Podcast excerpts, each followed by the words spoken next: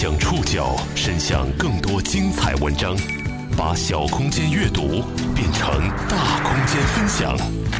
报刊选读，把小空间阅读变成大空间分享。欢迎各位收听今天的报刊选读，我是宋宇。今天为大家选读的文章摘自 AI 财经社，我们将一起去认识几位奔波在求职路上的互联网新人。即将到来的二零一九年毕业季，我国将有八百三十四万高校毕业生走出校门，再度刷新高校毕业生历史记录。我觉得压力还是蛮大的吧，很多时候去找工作都是面试刷下来的。如今的应届生求职市场，随着新技术与新行业的兴起，年轻人有了更多元的从业选择。但经济周期性的波动，也让这些初出茅庐的后备军有种毕业生多到不值钱的感觉。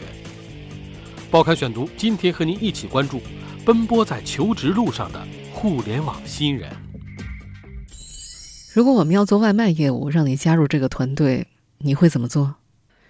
今日头条的面试官把这个问题抛给了周小强，这位应届生当场就懵住了。复盘起那天的情形，周小强惋惜中依然挂着几分自责。唉，那真是一场无比糟糕的面试。除了这次失败。在投出去五十多封简历、参加了二十多场面试之后，这位美国密歇根大学的经济学研究生又相继折戟了腾讯产业投资基金、国家开发银行、高瓴资本、华兴资本等机构，连简历都没通过。应届生求职的市场正在发生着微妙的变化。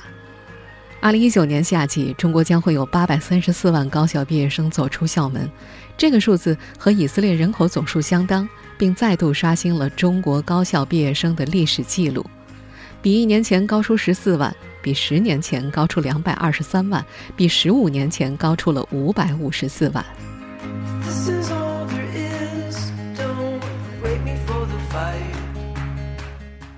他们中的一部分人。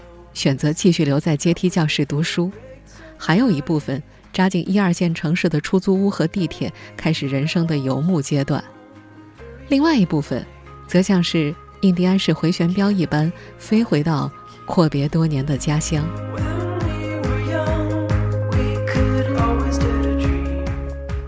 和所有时代的年轻人一样，他们手握的最大资本就是年轻。未来不再有任何一个时期可以像这样付出试错的成本。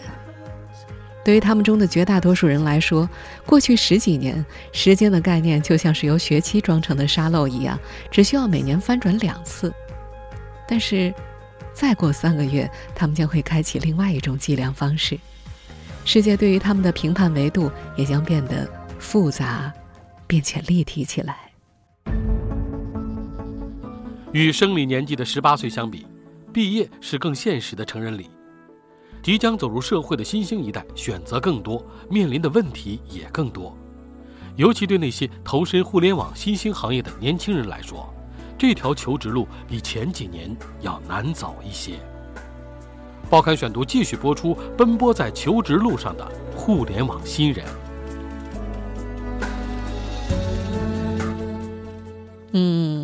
互联网大厂今年到底有没有缩招应届生？不知道，但我当时最大的压力是来自同届的同学。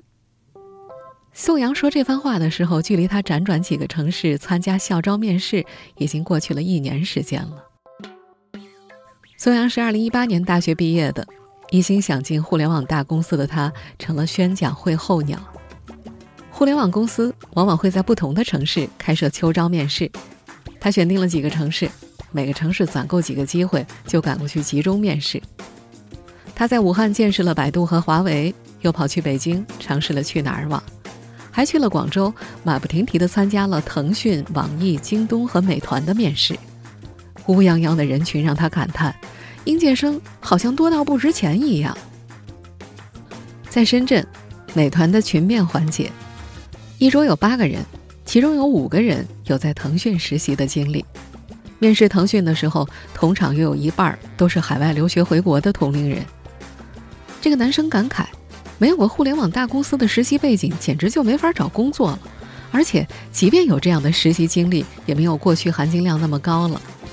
在这个年轻男生的印象里，前两年，他们学校有点想法的应届学生会干部就能够进入互联网大公司，但现在不行了。很多同学从大二就开始实习，或者干脆在校园里创业开工作室。相应的，学校里各种渠道关于实习机会的信息满天飞，应届生获取信息的方式也越来越多元。实际上，2018年毕业的宋阳的实习经历并不单薄。大二的时候，他先是去了当当网，很快就对当时的工作性质产生了厌倦，只做了不到两个星期就辞职了。他又去了一家创业公司继续实习。到了大三的时候，他又通过春招去了腾讯，本想争取机会留下。没想到没能如愿。等到正式毕业之后，丰富的实习经历还是给了他加持。最终，应届生宣讲会候鸟宋阳在2018年毕业季走进了北京的美团总部。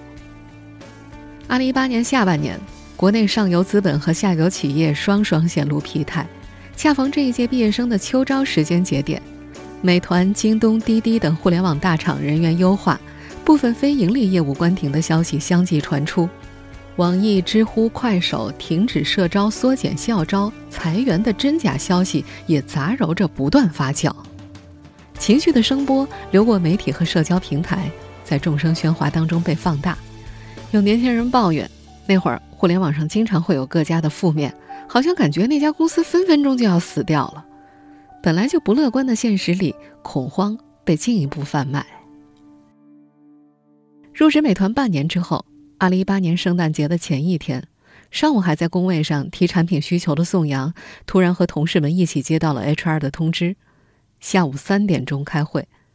进了会议室，放在他们面前的是一份解约通知书，原因是出于战略变化，HR 让大家在现场签个字儿完事儿。这个年轻人没想到，比起半年前风风火火的入职，离开会是这样的猝不及防。同部门另外两个校招生也被裁了，他们三陷入了最尴尬的境遇，已经不是应届毕业生了，工作经验却只有半年。他们挨个找了好几家，要么不招人，要么就只招更高级别的岗位。好在后来在朋友的帮助之下，宋阳找到了一份新工作。他说呀，二零一八年和他同时进入美团那个部门的共有十几个应届生。他听说呀，今年那个部门留给二零一九届毕业生的名额只剩下三五个了。过去五年，政策红利与移动互联网的兴起，为应届毕业生求职提供了更广阔的选择空间。但二零一九年，政策、资本及技术的周期轮转，给他们的求职路增加了更多的未知。报刊选读继续播出：奔波在求职路上的互联网新人。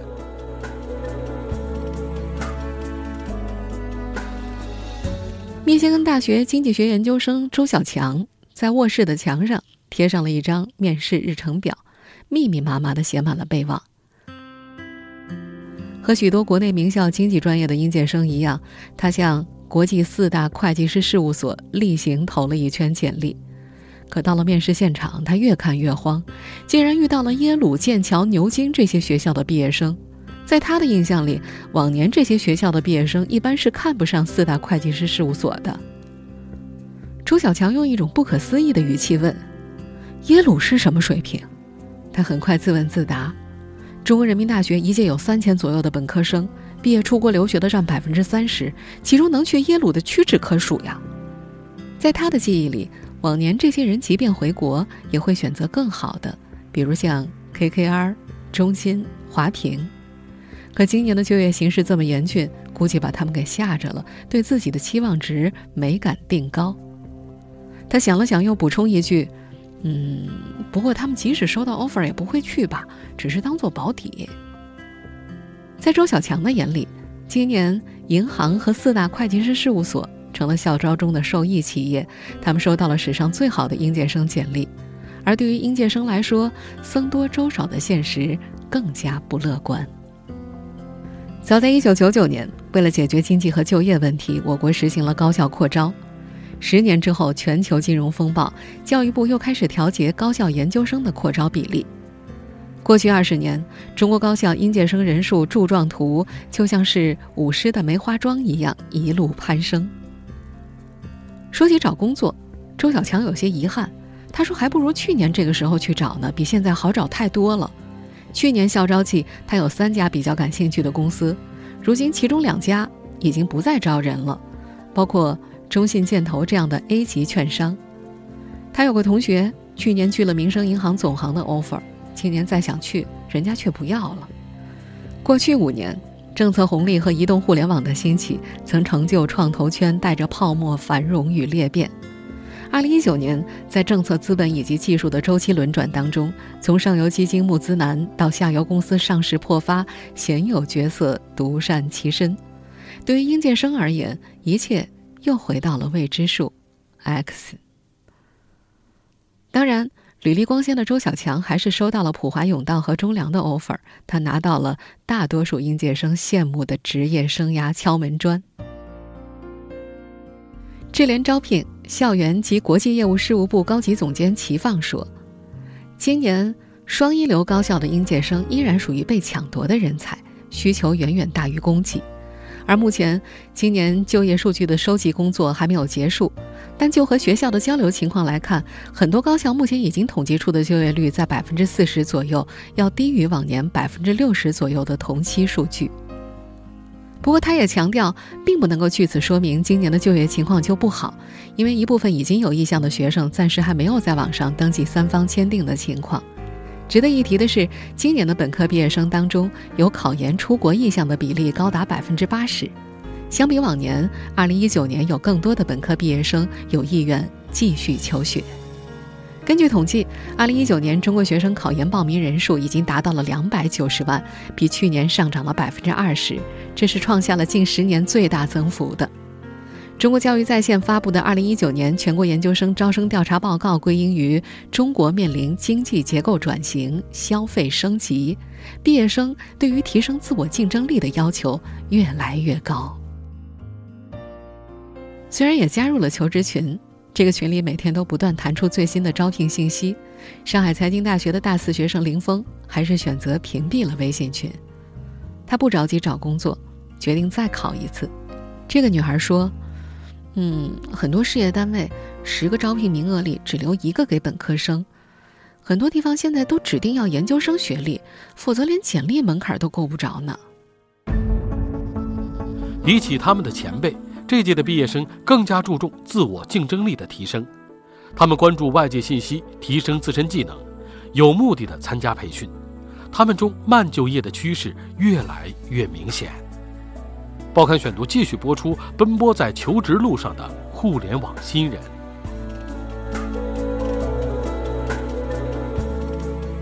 武汉理工大学的硕士伊定西拿到了三份 offer，分别来自小米、贝壳找房和深圳的平安保险。考虑到女朋友在深圳，他选择了第三家。这个男生在研究生阶段选择了大热专业——机器学习与自然语言处理。市场上人才供不应求，他的同学也大多以互联网头部公司为首选，以 BAT 和字节跳动为代表的互联网公司照例第一批进入高校。从去年八月，他们就放出了招聘流程，直接跳过宣讲阶段，开始笔试和面试。有些动作快的公司，去年十月份就开始发 offer 了。就伊定西知道的情况。有些算法方面的应届生，今年有些公司开出的价位是二十 K 往上。他还说，京东和小米相对抠一点，能低个两三千的。在他的印象里，这个薪水价位可比去年同期的师兄师姐们第一年的薪水要高出百分之十到百分之十五左右了。热门专业的逆势抢手，不仅表现在就业季，根据伊定西的说法，早在新生入学的时候就已经有苗头了。比如，武汉理工大学的材料专业，不论在基础设施或者师资方面都是相当不错的，每年都是以高分标准来录取学生。但是，这个专业的学生在毕业之后从事相关工作，工资往往只有四五千左右；而计算机专业的学生一毕业工资就能够过万。有些学生受不了这种对比，他们就转专业学习编程。伊定西读研所在的实验室，恰好是学院办公室所在的楼层。他记得，二零一六年只有几个转专业的学生，等到了二零一七、二零一八年，办公室门外的队伍有几十人，这还是分批的呢。有些没成功的学生，甚至自己就在外面报班学习编程了。有一些互联网平台为学生有偿推荐去民企实习的机会，或者提供相关行业的一手资料，中介费并不便宜。不过，即便一份实习机会标价两万块，依然有学生掏钱。二零一九年的本科毕业生大多出生于一九九六年、一九九七年，硕士毕业生则出生于一九九五年左右。智联招聘校园及国际业务事务部高级总监齐放总结。比起往届九五后的学生，在自身技能准备和对外界信息的关注度上下了不少的功夫。他们会更有自我意识地做一些事情，比方说他们会参加一些培训，参加模拟面试，这是和以往不同的代际问题。西南地区某二幺幺工程大学的就业指导中心周老师觉得，近两年他所遇到的毕业生的心态和从前不太一样，慢就业的趋势越来越明显。如果没有遇到合适的年轻人，宁可选择暂时不就业；如果在家乡找不到一份体面轻松的工作，家长也宁可养着，不希望孩子们过得太辛苦。当然，也有些年轻人就是不想找工作。周老师说，他们这些孩子不跟自己讲实话，甚至也不跟父母讲实话，就一味地说没有找到合适的。可是如果追问他们什么是合适的，也说不出个所以然来。在智联招聘的齐放的观察里，与学生们这些鲜明自我意识形成对比的是，面临找工作这件事儿，很多毕业生并不像之前的年轻一代那样急迫，不论是从准备时间或者投入的热情度方面，都不如往届高。在齐放看来，这和当下出现许多含义更加宽泛的新兴职业有关联，学生们在毕业之后可以选择的自由度更大了。另外，这一届的毕业生。由于没有太多的现实压力，他们在面试的时候也往往表现得更加轻松。最关键的一点就是，现在这些孩子又不缺钱。周小强就是齐放口中不缺钱的孩子之一。他毕业于2018年夏季，由于美国的硕士留学生在毕业一年之内都算应届生的身份，所以周小强没有马上选定工作。他先去了一家 VC 公司实习，观察有没有更加契合兴趣的行业。而他没有马上选定工作的另外一个原因就是比较，这种比较来自外界，也来自自身。他形容，甚至有时候不用做任何事情就面临着比较，比如你一定会听到同学们都选择了哪些职业。二月下旬，他和几个同学在北京国贸的 CBD 聚餐，庆祝一位拿到私募的 offer，兴致正高呢。一抬头就看到了邻桌客人的胸牌，上面写着 “CICC 中金，中国国际金融股份有限公司”。看到那个胸牌，他就知道那位的年薪可能有八十万，而他那位拿到私募 offer 的同学，每月的月薪税后一万多。他那会儿说失落也好，说挫败也好，总会有那么点小小的冲击。可是转念他又想，毕竟同学已经找到工作了，比起很多至今都没有着落的毕业生，也该知足了。那样的 offer，在更多同龄人当中已经算是优秀的了。上海财经大学的林峰就是会羡慕周小强同学的那种人。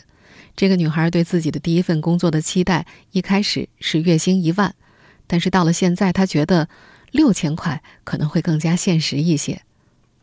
从二零一五年入学开始。每年的班会上，辅导员都会隶属上一届毕业生的去向。有人在壳牌做管培生，有人去了一汽大众卖车，还有人去了银行，也有人当了老师。在林峰看来，找不到好工作，归根结底还是能力的问题。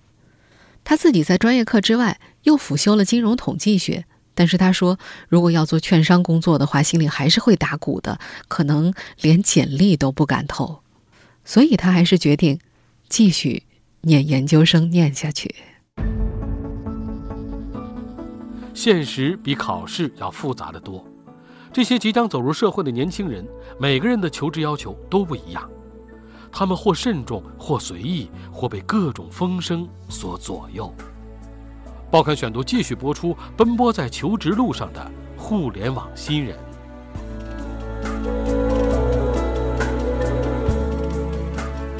周小强所在的美国密歇根大学经济专业，同届班上有五十多人，其中百分之四十都是中国人。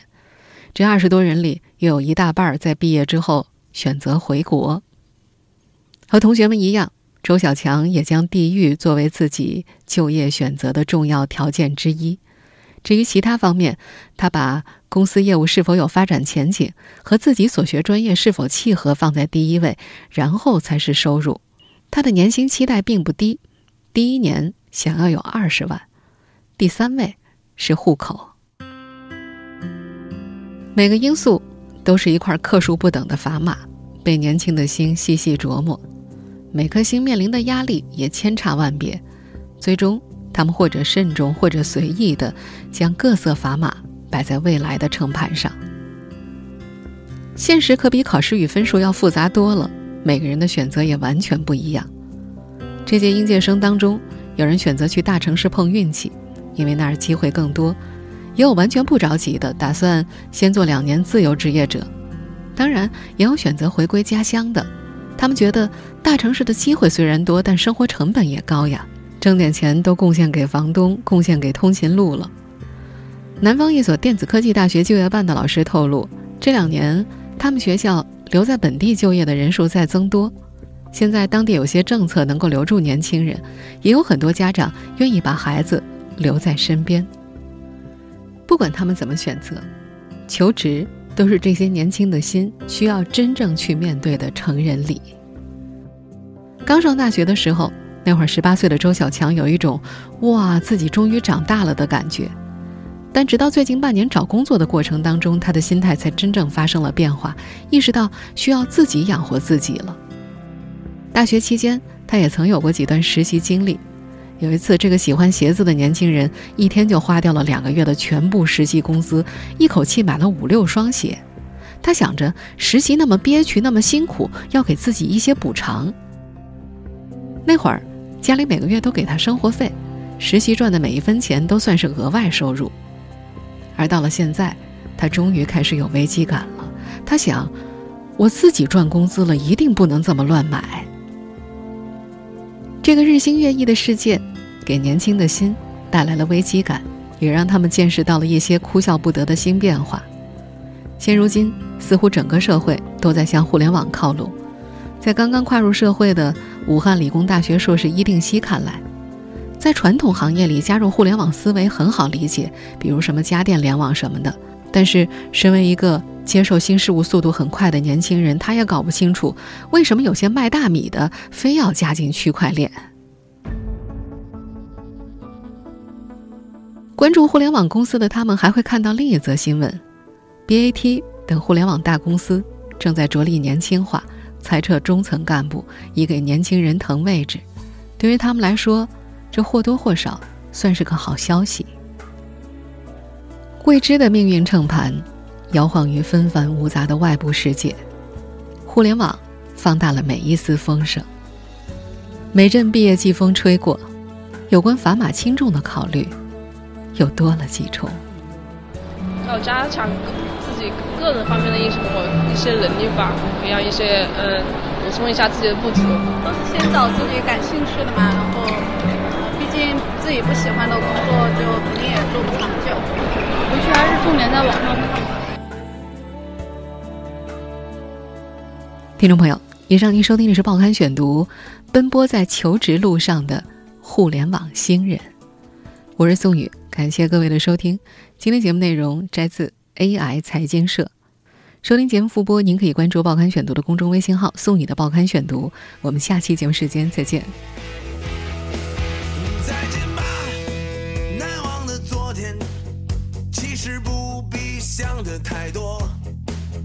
再见吧，不要再回头，无所谓得到或拥有。